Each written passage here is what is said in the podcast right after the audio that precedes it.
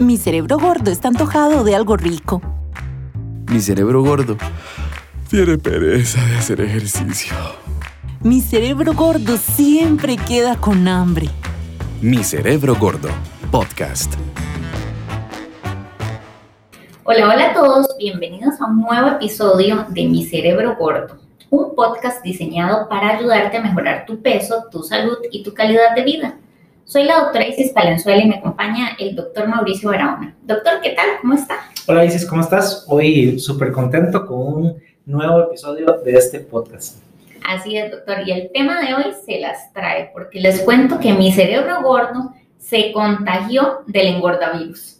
Y así es, Isis, sí, precisamente es el tema que vamos a hablar el día de hoy.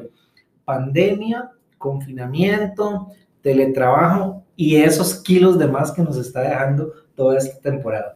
Exacto, no se lo pierdan. Vamos conectados desde ya porque vamos a hablar de nuestro peso antes, durante y después de la pandemia. Entonces, doctor, para comenzar este tema tan interesante, vamos desde lo básico, como siempre. Vamos a ponernos en contexto.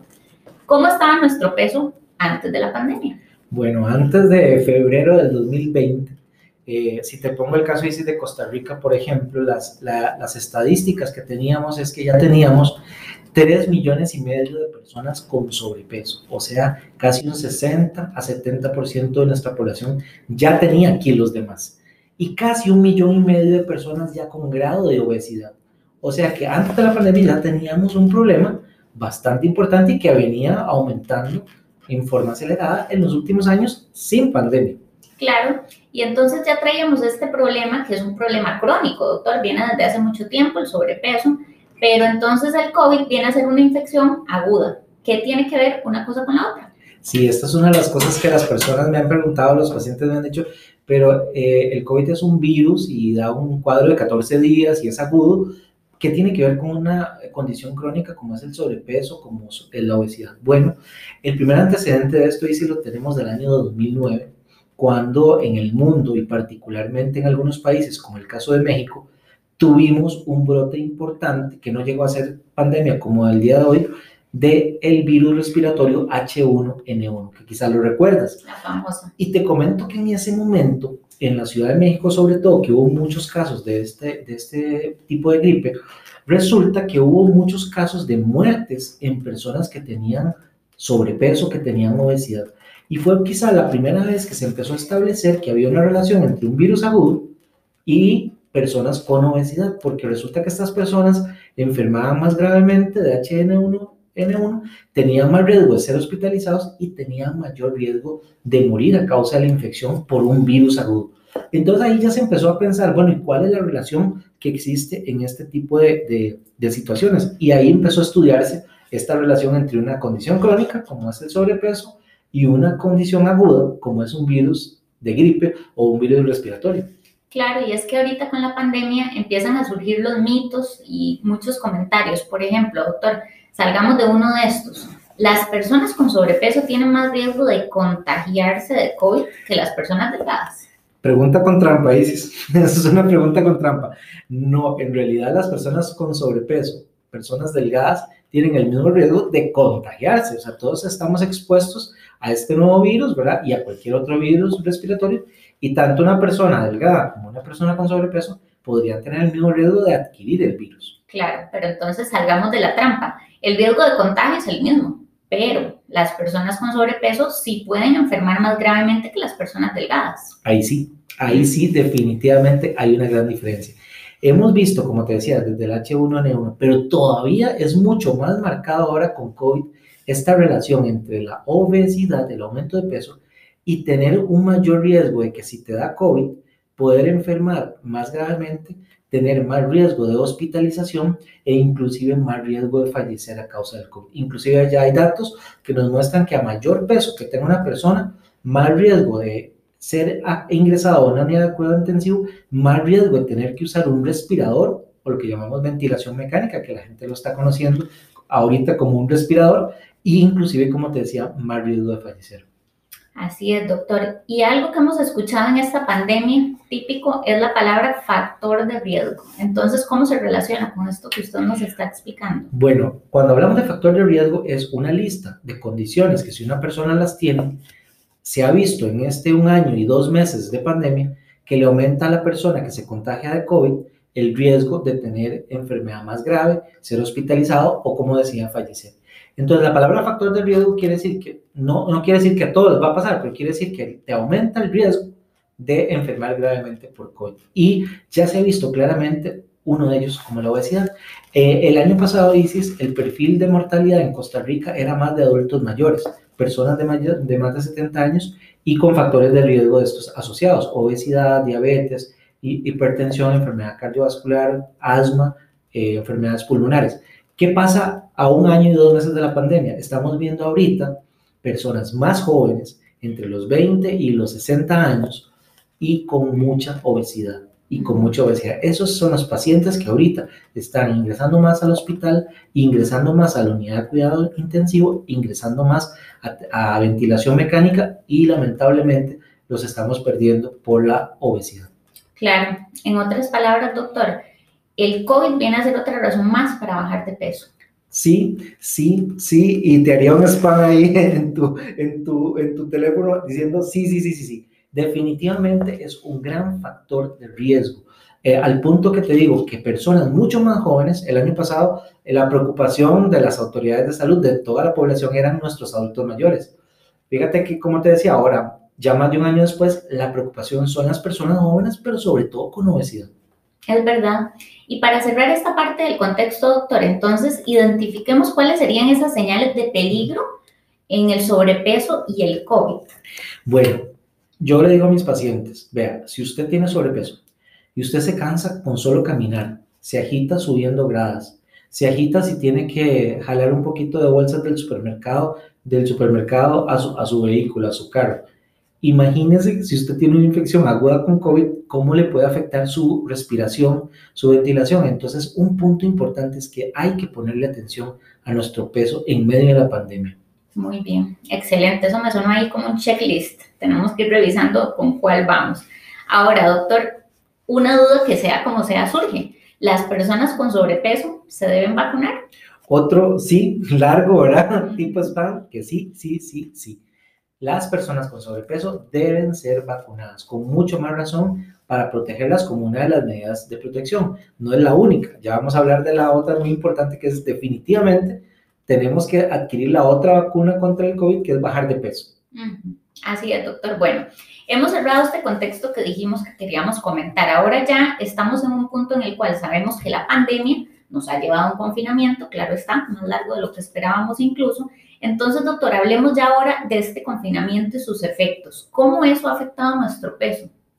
Bueno, aquí eh, a lo largo de todo este tiempo de confinamiento, que como dices, se ha extendido más de lo que cualquiera de nosotros lo podía imaginar, hemos visto una gran afectación en el estilo de vida de las personas. Y yo quiero citarte cuatro, cuatro áreas en las que hemos visto que se ha afectado el estilo de vida y que ha afectado eso, por supuesto, el peso y otras cosas más en las personas. Número uno, la alimentación. Ha cambiado la alimentación. Número dos, ha cambiado la actividad de las personas, el movimiento.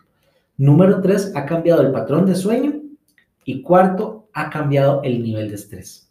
Estoy de acuerdo con todas y yo creo que los oyentes también, doctor. Entonces, vamos una por una. ¿Qué ha visto usted en la consulta? ¿Cómo ha cambiado la dieta de sus pacientes con el confinamiento? Bueno, tenemos aquí varios escenarios. Quisiera poner el, que, el que siento que ha sido más extremo, porque tal vez antes de la pandemia era el que estábamos menos acostumbrados. Aquellas personas, y si es que ya me dicen, y lo dicen hasta el día de hoy, tengo desde que empezó la pandemia de estar en la casa. O sea, estas personas que pasaron a un régimen de teletrabajo 100%, que no han salido a la oficina, que no han ido a su lugar de trabajo en todo este tiempo, 14 meses al día de hoy. En este contexto, las personas que fueron sometidas a un confinamiento de teletrabajo 100%, hemos tenido varios escenarios. Por ejemplo, personas que no saben cocinar, personas que no estaban acostumbradas a cocinar. Tengo muchos pacientes que me han dicho eso. Entonces, bueno, los mandan a su casa y entonces empezaron a pedir comidas express, que fue una cosa que se activó mucho desde el inicio de la pandemia. Servicios de comida express, express comidas rápidas, postres, dulces. Mucha gente emprendedora empezó a, a, decir, voy a hacer un emprendimiento y veíamos las redes sociales inundadas de fotos de queques, de postres, de pasteles. y de comidas, ¿verdad? Entonces, esto fue una avalancha. Entonces, aquellas personas que no sabían cocinar, lo que hicieron fue irse a su casa, pero pedir mucha comida express. El segundo elemento que vemos es aquellas personas que eh, están en la casa y que además están trabajando y aunque están en la casa, pero están trabajando, no tienen tanto tiempo para cocinar porque eh, son pacientes que me dicen, hasta como sentada en mi, en mi escritorio con la computadora al lado, porque estoy en reuniones y todo. Y la otra cosa que hemos visto es que cuando estamos en la oficina, por ejemplo, nosotros decimos, bueno, si en este momento Isis nos da hambre y se me antoja comer algo, no, estamos trabajando en este momento, estamos atendiendo a un cliente, estamos en una reunión, yo no puedo levantarme en la oficina a comer al minuto que se me ocurra. Pero ¿qué pasa en la casa? En la casa tengo ahí toda la mano, tengo la refrigeradora al lado, la cocina al lado, y yo podría estar teletrabajando y estar levantándome a picar esto, a picar lo otro. Y ese es otro factor que hemos visto que se ha activado.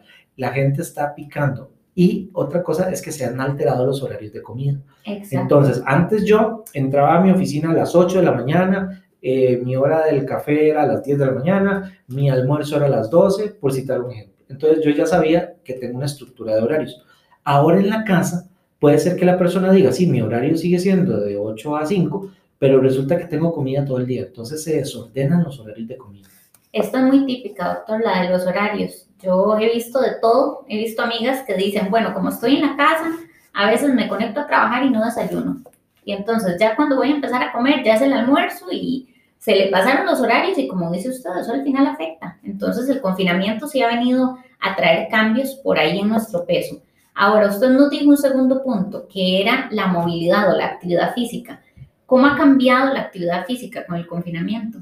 Bueno, eh, cuando empezó el confinamiento, sí, tenemos dos escenarios. Si una persona no hacía nada de actividad, pues ahora en el confinamiento está haciendo todavía menos. ¿Por qué? Porque yo tengo pacientes que me dicen, bueno, yo por lo menos antes no, no es que hacía ejercicio, ni iba a un gimnasio, ni nada, pero resulta que yo por lo menos en la oficina tenía que movilizarme, tenía que subir gradas, tenía que ir al parqueo, tenía que ir a otra oficina, de pronto tenía que caminar a otro edificio para ir a una reunión eh, o visitar a un cliente, por ejemplo, y tenía que, por lo menos me movía más en mi actividad. Ahora me pasaron a teletrabajo 100% y resulta que en mi casa no salgo y no me muevo. Ese pensando en gente que no tenía un hábito de ejercicio. Ahora, en las otras personas que sí ya tenían un hábito de ejercicio, ¿qué es lo que vimos?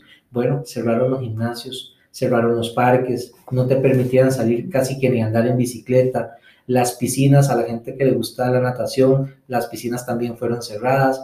Entonces vemos cómo muchos de estos eh, grupos de zumba, grupos de CrossFit, grupos de mm, spinning, ¿verdad? Todas estas actividades que eran grupales o que eran en gimnasios o en lugares así, también fueron cerradas. Entonces a esta gente que ya traía ese hábito, por lo menos tenían esas actividades, se les cerraron. Entonces eso también impactó mucho en el nivel de actividad. Y el estar en la casa, en teletrabajo, por ejemplo, en el caso de los que estaban al 100%, resulta que entonces les bajó mucho la actividad, pasar sentados todo el día y sin poder salir a realizar ningún tipo de actividad al aire libre. Claro, totalmente cierto. Veníamos acostumbrados a un estilo de actividad física y bueno, el confinamiento lo ha cambiado.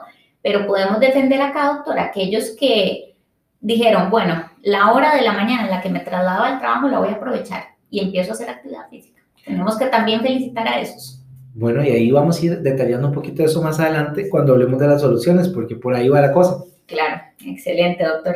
Ahora, el tercer punto, el patrón de sueño. Este es un caso que creo que todos hemos experimentado. ¿Cómo ha cambiado, doctor? Sí, y mucha gente lo enfoca a solo los kilos que ha subido, por, como te digo, por el cambio de dieta y por y por el sedentarismo, pero un factor que hemos visto sumamente afectado, Isis, es nuestro patrón de sueño.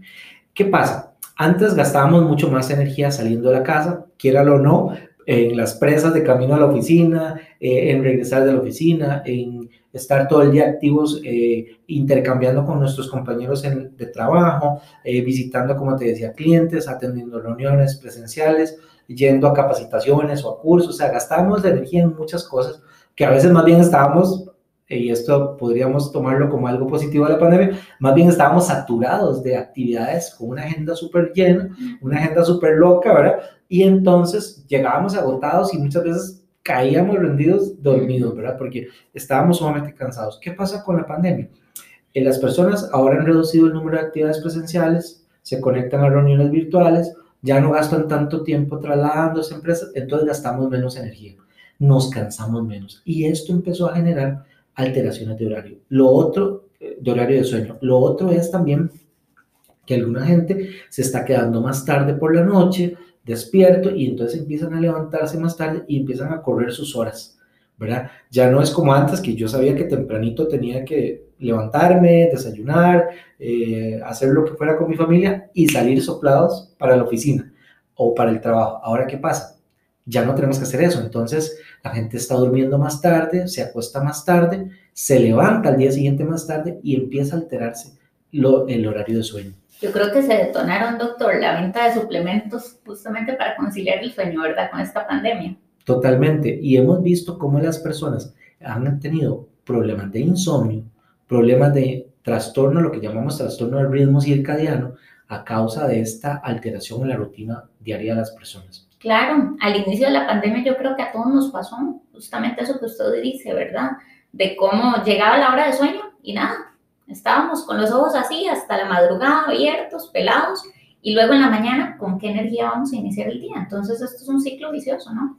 Sí, claro, porque antes gastábamos muchísima energía justamente en todas estas actividades que te comentaba. Ahora no nos cansamos tanto porque si bien es cierto, nos ha bajado un poco eh, este corre-corre que teníamos antes y las, los congestionamientos, las presas en las carreteras, etcétera, y si bien es cierto, los tiempos de traslado ahora se han disminuido, pero nos cansamos menos y eso ha influido en que nuestro patrón de sueño se altera.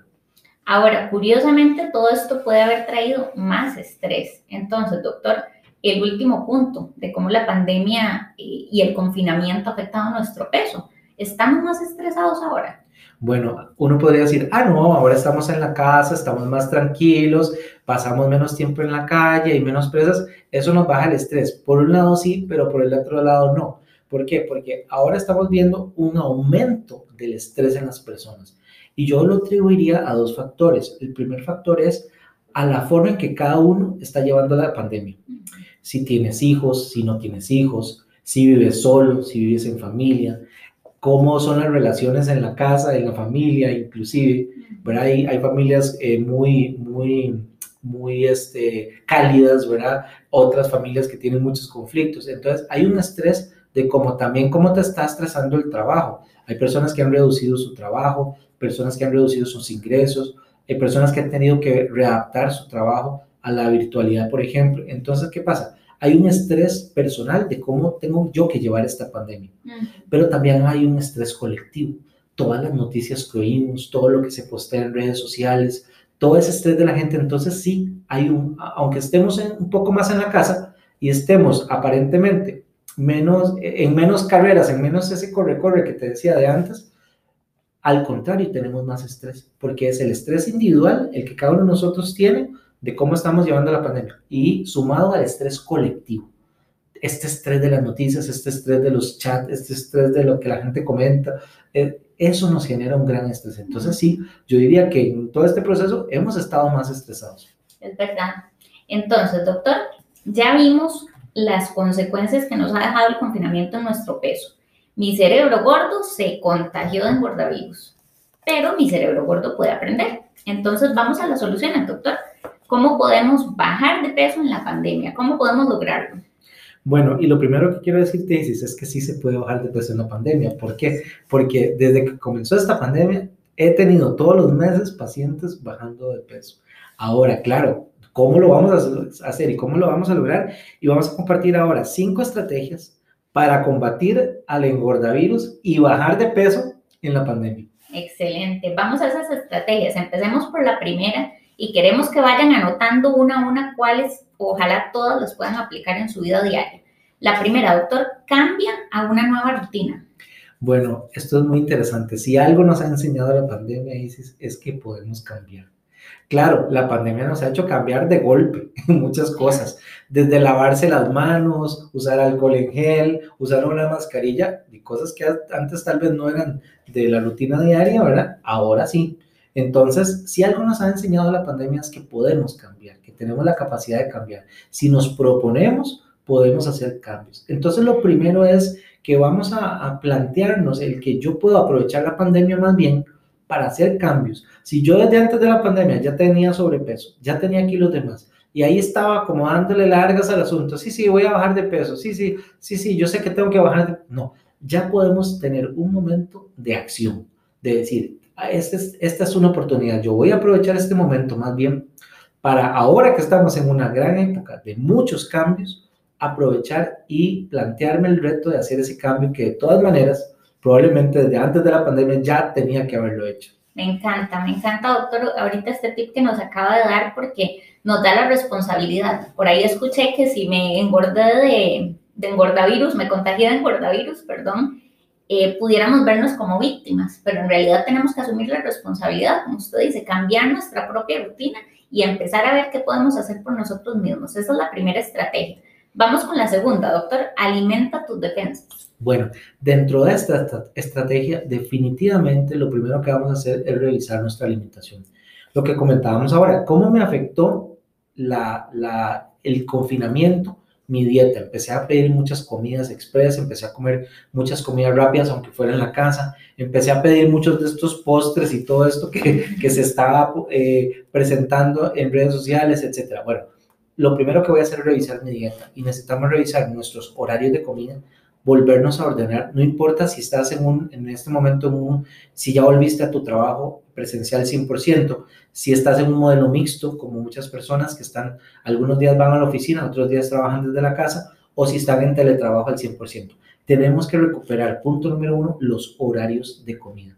Número dos, hay que alimentar nuestras defensas. Hoy más que nunca hay que enfatizar en el consumo de frutas, en el consumo de vegetales, para tener más antioxidantes, más vitaminas, más minerales, para subir nuestras defensas. Y esto es un punto clave, porque las personas con sobrepeso tienen defensas más bajas a causa de una cosa que llamamos la lipoinflamación, que es un estado de inflamación que el cuerpo tiene cuando tenemos sobrepeso. Entonces tenemos que mejorar. Y la otra cosa es que tenemos que reducir el consumo de grasas, el consumo de azúcares, el consumo de alimentos de alta palatabilidad. ¿Te acuerdas de esa palabra? Claro. Y aquellos que no han escuchado esta palabra, les invito a que escuchen el podcast sobre señales de saciedad que, y adicción a la comida, esos dos podcasts que les van a encantar. Ahí tratamos estos temas. Pero entonces, hoy más que nunca tenemos que poner tres cosas. Las horas de comida, los tipos de comida y las cantidades de comida. Tenemos que revisar eso y subir nuestras defensas mejorando nuestra alimentación. Excelente. Horas, tipo y cantidades. Anotemos. Punto número tres, doctor. Llénate de energía. ¿Cómo lo logramos? Bueno, muchas personas me dicen, doctor, estoy demasiado cansado, ya estoy demasiado cansada, he pasado muchos meses en la casa, eh, la rutina eh, de trabajo, estoy hasta trabajando más desde la casa ahora, te dice mucho la gente, que antes en la oficina. Entonces, hay un cansancio, hay una fatiga, ¿verdad? Entonces tenemos que combatir esa fatiga. Lo primero es activarnos. Y aquí quiero invitar también a que nos escuchen en el podcast que hablamos acerca de activación física. Es un podcast muy interesante donde damos muchos consejos de cómo activarnos. Tenemos que movernos, tenemos que activar nuestro cuerpo, movernos más durante nuestra jornada de trabajo y también activar nuestro tiempo libre. Este es un momento clave. Si bien es cierto, eh, estamos más tiempo en la casa y ya no tenemos que, por ejemplo, ahora tú decías, esa hora que antes yo perdía en una empresa para ir al trabajo, o esa hora o más, en algunos casos, que tardaba para regresar del trabajo a mi casa, ahora la voy a aprovechar para hacer actividad física. Hoy más que nunca es un momento de oro para aprovechar eso, llenar nuestro cuerpo de energía a través de la actividad física, a través del ejercicio. Ese es un punto clave en este momento. Hay que aprovechar este momento porque no siempre tenemos esta oportunidad en la vida y ahora la tenemos. A movernos entonces. Cuarta estrategia, doctor. Duerme y descansa más. Bueno, muy importante. Todas las personas que en este momento identificaron mientras estábamos hablando, uy, sí, yo le, está, sabía que estaba comiendo mal, sabía que no estaba haciendo ejercicio, sé que estaba con cansancio, pero no le había puesto atención al tema del sueño tu hora de irte a dormir, tu hora de despertarte. Hay que regular el patrón del sueño. Inclusive hay aplicaciones que te permiten eh, monitorear tu patrón de sueño en el celular, o en el teléfono. Entonces, hoy más que nunca tenemos que revisar si nos estamos acostando más tarde. Empezar a definir una hora para acostarme. Yo que yo me voy a acostar a las 9 de la noche o a las 10 de la noche. Empezar a ponernos horarios. ¿A qué hora me voy a despertar por la mañana? Empezar a, a darle higiene del sueño que llamamos que eso probablemente va a ser tema de otro podcast más adelante, pero quiere decir que nosotros tenemos que regular nuestro patrón de sueño. Ya eh, no podemos estar en ese desorden, voy a usar esa expresión, de horarios, de que me acuesto a la 1 de la mañana, me levanto a las 9 de la mañana, y, otro día tengo que madrugar porque tengo una reunión y se me empieza a hacer un enredo, mi cerebro se desajusta, mi cerebro no, se, no, no agarra un ritmo adecuado, que es lo que llamamos el ritmo circadiano, y entonces empieza todo el metabolismo mal, porque el sueño no solo nos da cansancio, o la falta de sueño no solo nos da cansancio, no solo no descansamos, sino que además nos altera el metabolismo. Y eso, como te digo, va a ser un tema que vamos a desarrollar ampliamente más adelante. Excelente, para que lo esperen. Entonces, doctor, tenemos que ser disciplinados en la hora de dormir, así como tenemos horarios de alimentación, también debemos tener horarios de sueño y de buen descanso. Vamos con la quinta estrategia, y esto es muy interesante, muy personal. Recarga tus baterías. Este punto lo quiero enfocar, Isis, más al tema de nuestras emociones y de nuestra mente. Porque todo va ligado. Va ligado mi cuerpo, va ligado mi peso, mm. va ligado mi alimentación, mi nivel de actividad, ahora dijimos el patrón de sueño, y va ligado esto al tema del estrés también, que lo comentábamos ahora. Entonces, yo creo que este es un momento en el que estamos saturados, lamentablemente, de muchas noticias negativas.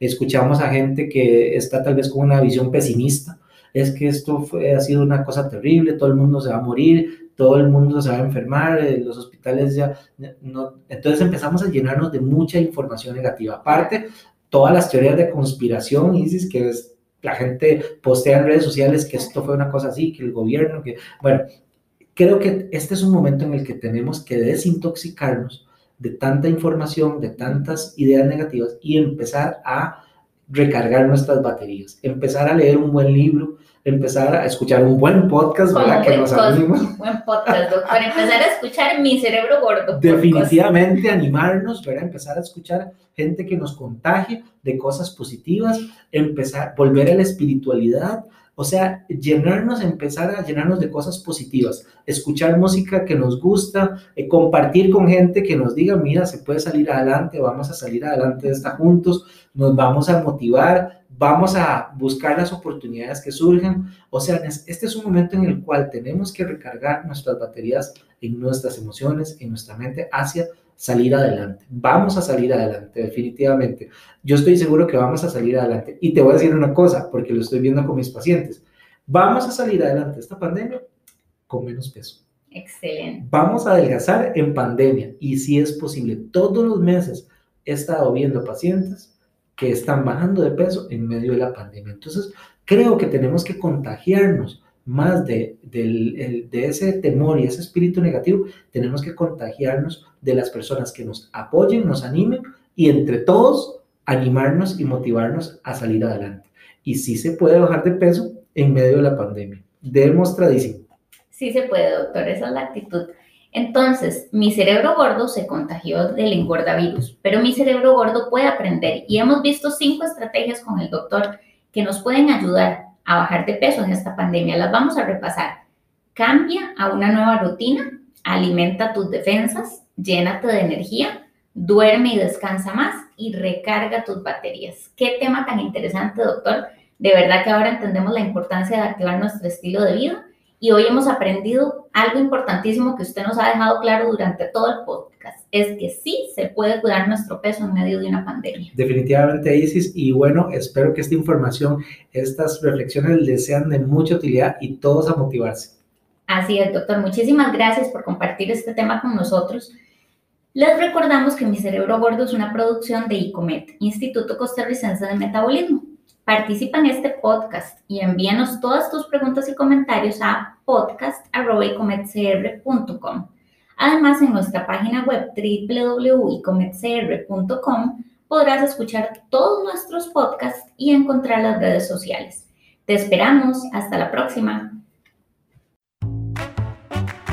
Seguí escuchando más episodios de este podcast, porque mi cerebro gordo siempre puede aprender. Ingresa a www.icomedcr.com para escuchar todos los episodios y seguirnos en redes sociales.